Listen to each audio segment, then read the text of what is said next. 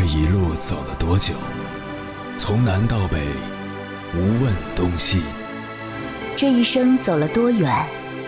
春华秋实，红颜白发。也曾鼓起勇气，奔向不曾到达的地平线。也曾迷失方向，受困于爱恨情仇的漩涡。当夜幕降临，一切归于沉寂。有人正迎着月光，踏遍千山万水，为你而来。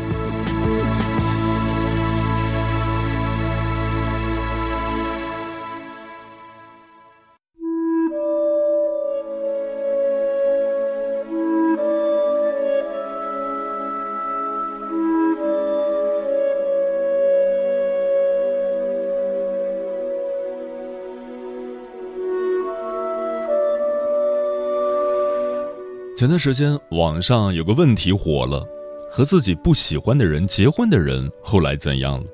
网友们的回答只能用“哀鸿遍野”来形容，甜蜜蜜的只有极少数。在当今时代，我们提倡自由恋爱这么久了，关于婚姻选择的问题依旧困扰着很多人。一些听友也曾向我咨询过这个问题。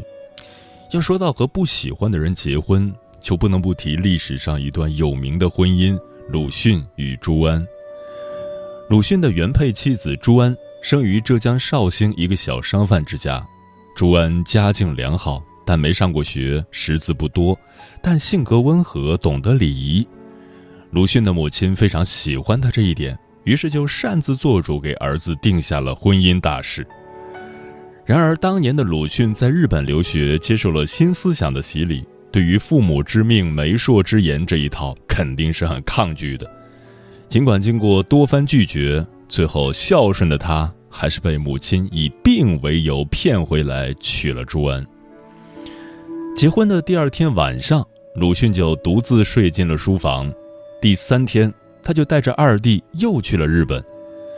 他也从不向外人诉说自己的婚姻生活，因为根本就没有婚姻生活可言。鲁迅曾写道：“她是我母亲的太太，不是我的太太。这是母亲送给我的一件礼物，我只负有一种赡养的义务。爱情是我所不知道的。”婚后第三年，鲁迅从日本回来，在杭州一所学校任教，偶尔会回老家看看母亲，和妻子碰面，但很少交流。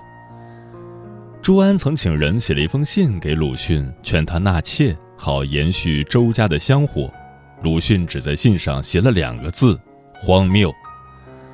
后来，鲁迅回北京工作，将家人接到北京居住，仍然是与朱安分房而睡。面对鲁迅的冷漠，朱安依然十分细心地照料着他和他的母亲，他默默地做着各种努力。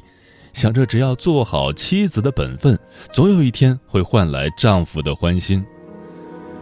然而四十年来，他和鲁迅连最基本的夫妻之间的生活和对话都无法进行。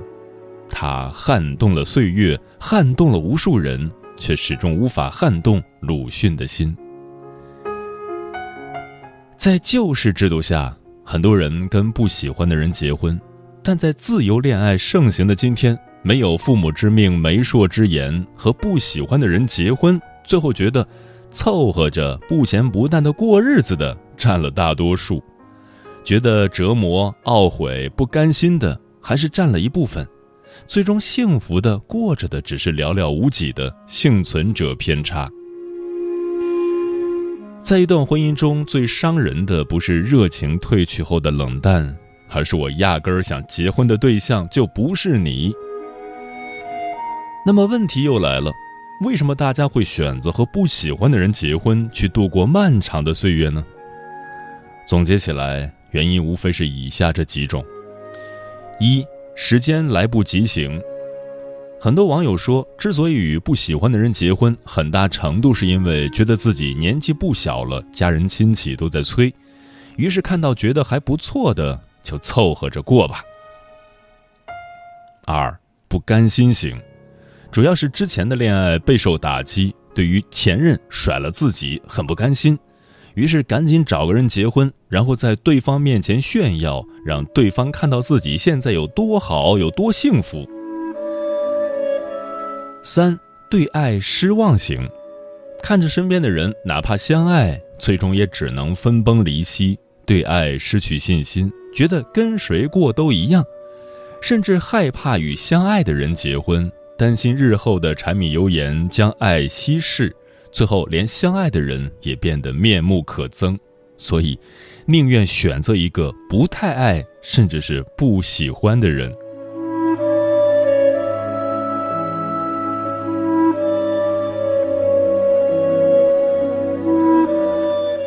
凌晨时分，思念跨越千山万水，你的爱和梦想都可以在我这里安放。各位夜行者。深夜不孤单，我是迎波，绰号鸭先生，陪你穿越黑夜，迎接黎明曙光。今晚跟朋友们聊的话题是：和不爱的人结婚是什么体验？不知从何时开始，所有人的人生都像被定了时间表，在什么年龄之前就要结婚。一旦有了这样的紧迫感，人难免会盲从。即使没找到那个相爱的另一半，也想马上走进婚姻。但婚姻不是儿戏，办理结婚简单，几十年的相处却处处是难题。即使有爱情，也不能保证跨越所有难关，更何况不爱的两个人呢？关于这个话题，如果你想和我交流，可以通过微信平台“中国交通广播”和我分享你的心声。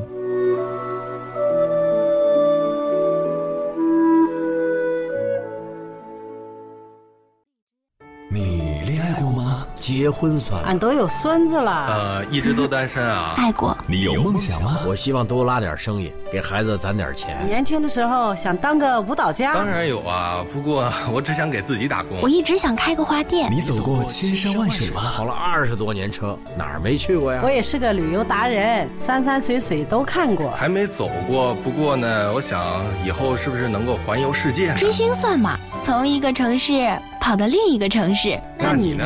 我。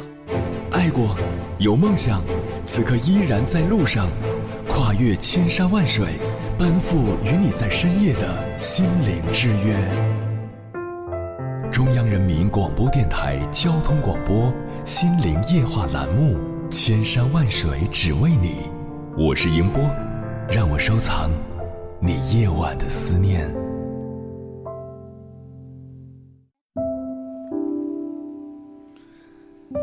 都说相爱容易，婚姻不易。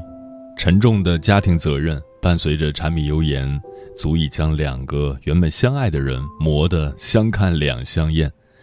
更何况两个本来就没有爱的人，无爱的婚姻只会让一切烦恼折磨加倍。今晚千山万水只为你，跟朋友们分享的第一篇文章，名字叫《和不爱的人结婚是什么体验》，作者菜菜。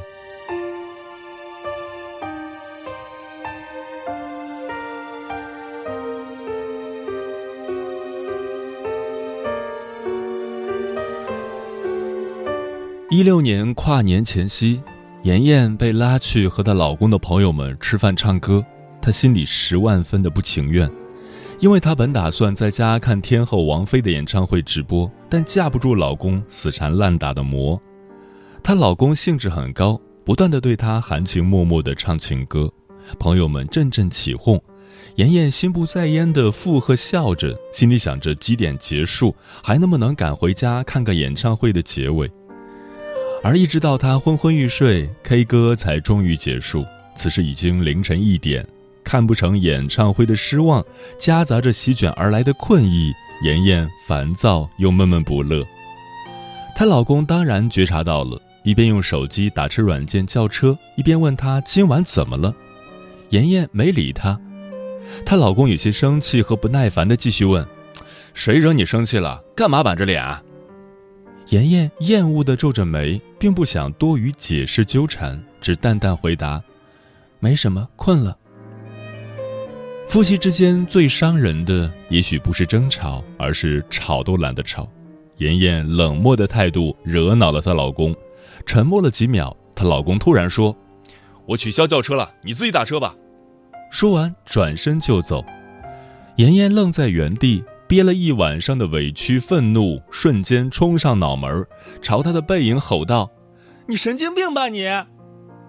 并不想扮演泼妇骂街，妍妍朝着相反的方向掉头走开，边走边拿出手机叫车，心里越来越平静，也越来越冷。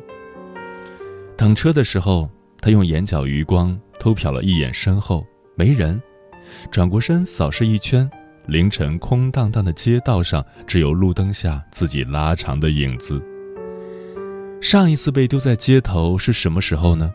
哦，五年前。被前男友，那是妍妍第一次真正意义的爱上一个人，捧着一颗心，毫无保留。她说不上来，他到底哪里好？他明明不是自己的理想型，可她就是控制不住的想时时刻刻和对方在一起。他对他并不好，而他一向高冷，并不想爱的卑微讨好，可他就是做不到放手。他们一起逛林校的时候，一言不合。对方丢下妍妍，自己回了学校。妍妍哭得歇斯底里，没钱打车，蹲在冬夜的街头，冻得发抖。他也没有回头。如今剧情再次重演，不同的是，妍妍没有再哭得歇斯底里，她安静的自己叫车回家，不再指望那个人回头。奔三的年纪，妍妍已经知道生活不是偶像剧。也知道如何更妥帖地照顾自己，她懂得靠男人、靠爱情都不如靠口袋里的钱，至少在被男人丢下的时候，口袋里的钱可以让她从容叫车回家。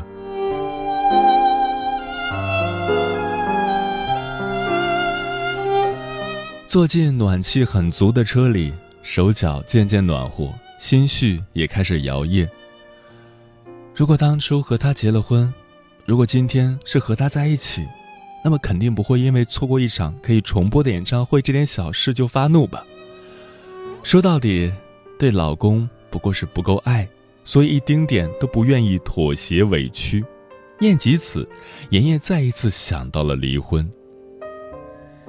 当初从那段伤筋动骨的感情里逃离的时候，妍妍觉得自己再也没有力气重新爱上一个人。她年纪不小，家里催得紧。老妈甚至说：“要不先找个人结婚，生个孩子再离也行。离了，我帮你带孩子。”没有孤独终老的勇气，也无法再爱上其他人。既然总要结婚，既然不是他，那么是谁？又有什么区别？妍妍这样想，于是顺从的开始相亲。后来，她在相亲中遇到了她老公。对方满足她在少女时期对恋爱对象的所有幻想，父母也满意，妍妍觉得也合适，甚至有些欣喜。她没想到，老天对她那么好，在她已经打算凑合算了的时候，给她一个不算凑合的选择。很快，他们结婚了，但是妍妍渐渐明白，婚姻冷暖自知，合适不代表爱，对自己好不代表幸福。纵然大家眼里是那么合适般配，妍妍却从未发自内心的快乐过。妍妍排斥亲热，偶尔一次却表现得像一条咸鱼，她觉得很抱歉，但无能为力。对方带她出去玩，景美人热闹，她陪在他身边，可她却觉得哪里不够圆满。对方加班晚归，她嘴上说着老公辛苦了，心里却暗自高兴。又可以卸下伪装，轻松的做自己了。很多个早晨，从有前男友的梦里醒来，妍妍转头看着身边熟悉又陌生的脸，有深深的委屈和绝望。我下半辈子就要和这个不爱的男人貌合神离的凑合着过吗？她曾以为，如果得不到自己爱的人，那么嫁一个爱自己的人也不错。他曾以为，一辈子很短，结婚生子，柴米油盐，爱不爱没那么重要。经历过无爱的婚姻，他才明白，他低估了自己对爱情的渴望，高估了自己对平淡婚姻的忍受能力。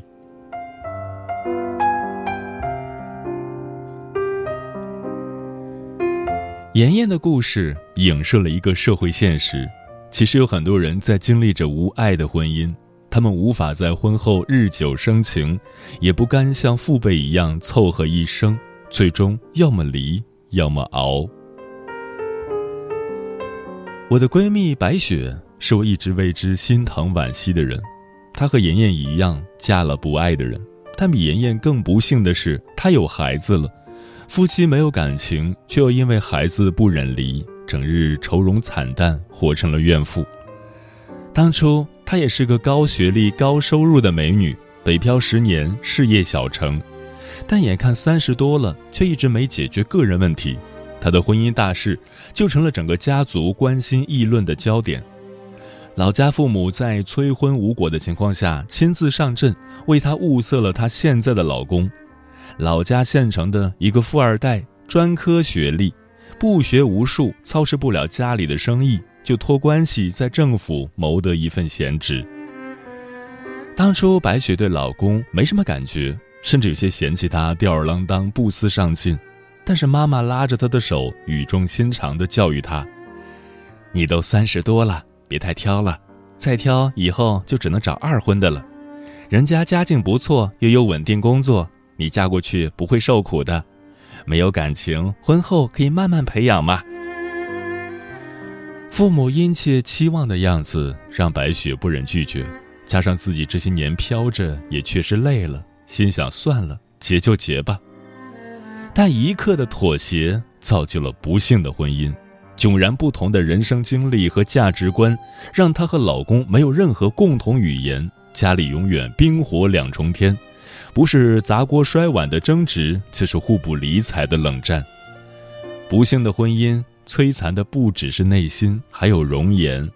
不过两三年时间，面容憔悴、双目无神的白雪，像是老了十岁。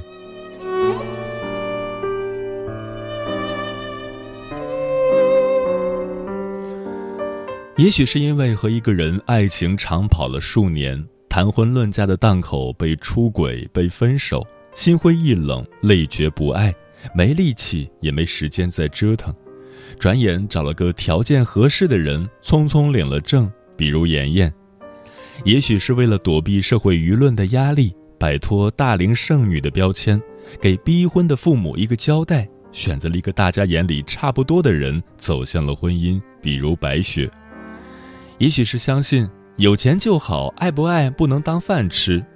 没有很多很多的爱，有很多很多的钱也是好的。于是放弃了真爱，嫁给了金钱，嫁给了条件，比如王宝强的前妻马蓉。但，短的是婚礼的浪漫，长的是婚姻的磨难，容易的是结婚的决定，难的是婚后的煎熬。稳定而长久的婚姻。需要相互之间的理解、包容、妥协、改变，而这四个词说起来容易，做起来没有一个不难的。而没有相互之间的爱作为支撑和动力，发生矛盾后想到的不是如何是好，而是怎样在离婚时最大化自己的利益。我小时候听说过这样一句话：聪明的女孩子都选择爱自己的，而不是自己爱的。因为自己爱的随时会走，而爱自己的却会一辈子深情守护。现在深深觉得这句话真是误人子弟。相信我，你爱的是苹果，给你再多的梨，你都不会满足的。没有该结婚的年纪，只有该结婚的人。任何时候都不要和不爱的人凑合结婚。如果已经不小心错了，那想想后半辈子。要么忍，要么断舍离。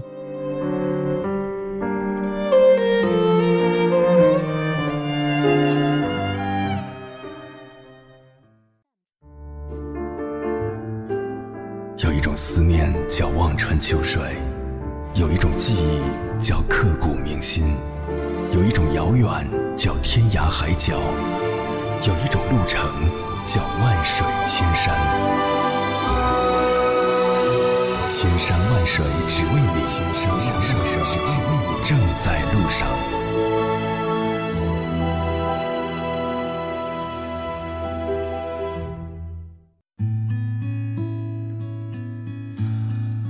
和不爱的人结婚是什么体验？听友娟子说我只有一个念头只想快点离婚。这种没有爱的婚姻十多年了太无聊了真的是太无聊了。漂浮的云说：“如果嫁给不爱的人，但他是个人品、三观都很正的人，对你也好，那也许日久生情，也会好好过下去。但如果你嫁给的是一个品质很恶劣、道德很败坏的人，那就会痛苦一辈子。用痛不欲生、度日如年来形容都不过分。尤其是那种没有教养的男人，实在是太悲惨了。而我自己就是一个悲剧。”慕若清晨说：“每个人都想找一个自己爱的人结婚，但往往很多时候恰恰相反。如果女人和一个自己不爱的人结婚，开始的时候感觉有点像搭伙过日子，不是遇见爱与不爱，是遇上一个靠谱的人，很多事情都可能会迁就你。时间长了就会发现，原来和自己不爱的人结婚也是一种幸福，因为他不懂你的心理，会认真的呵护你，满足你。此时心里也会想。”也许他不是自己最爱的那个人，但一定是最适合陪伴一生的那个人。枫叶轻飘说，在婚姻中，很多结婚的人都不是自己真正爱的，有的是妥协，有的是被家人安排。一段既没有感情基础的婚姻，就像人鬼殊途，你有你的想法，我有我的追求。最惨的是那种彼此都没有意中人而被迫走在一起的人。那样的婚姻生活永远都不会有感情出现，一生只有相互敷衍、相互凑合、平平淡淡的生活着。风林说：“曾听到一个我很敬重的长辈说过一句话：我每周至少要抽两天时间来买菜做饭，这个规矩无论多忙都不会更改。是的，餐桌上热腾腾的食物里藏着幸福的秘密，厨房能让人感觉到婚姻的温度。”婚姻不仅仅是一个人的付出，而是两个人的你侬我侬和柴米油盐里的磕磕碰碰。一段没有爱的婚姻，即使和别人说你过得幸福，别人也不会相信你的话，因为幸福这种事情不是说出来的，而是做出来的。豆豆说：“我是何其有幸啊，嫁给了爱情。我们是彼此的初恋，认识十年，结婚七年，两个儿子了。我们俩各自上班。”感觉他就像是我隔壁班的同学，一起期待放学，然后回宿舍，一起商量吃啥，有聊不完的话，对方说啥都笑个不停。孩子是多余的。嗯，在一段关系里面，懂得去爱和享受被爱，两者必须是同时存在的。一味单方面的付出或者一味单方面的享受，终究不是稳定的状态。双方长期处在不平衡的状态，关系还是会走向灭亡。单身不过寂寞，将就才是折磨。希望结婚的朋友完全是出自自由意志，出于爱这个人，而不是因为到了该结婚的年纪，或者看周围人都结婚了，又或者我只想让一些人知道我现在过得有多好，而找个人凑合着搭伙过日子。因为一生其实很长，长的超乎你的想象。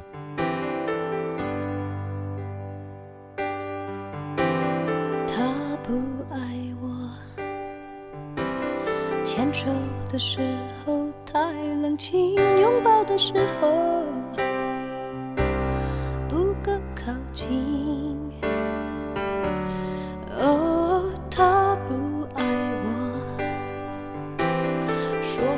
的时候不认真，沉默的时候又太用心。我知道。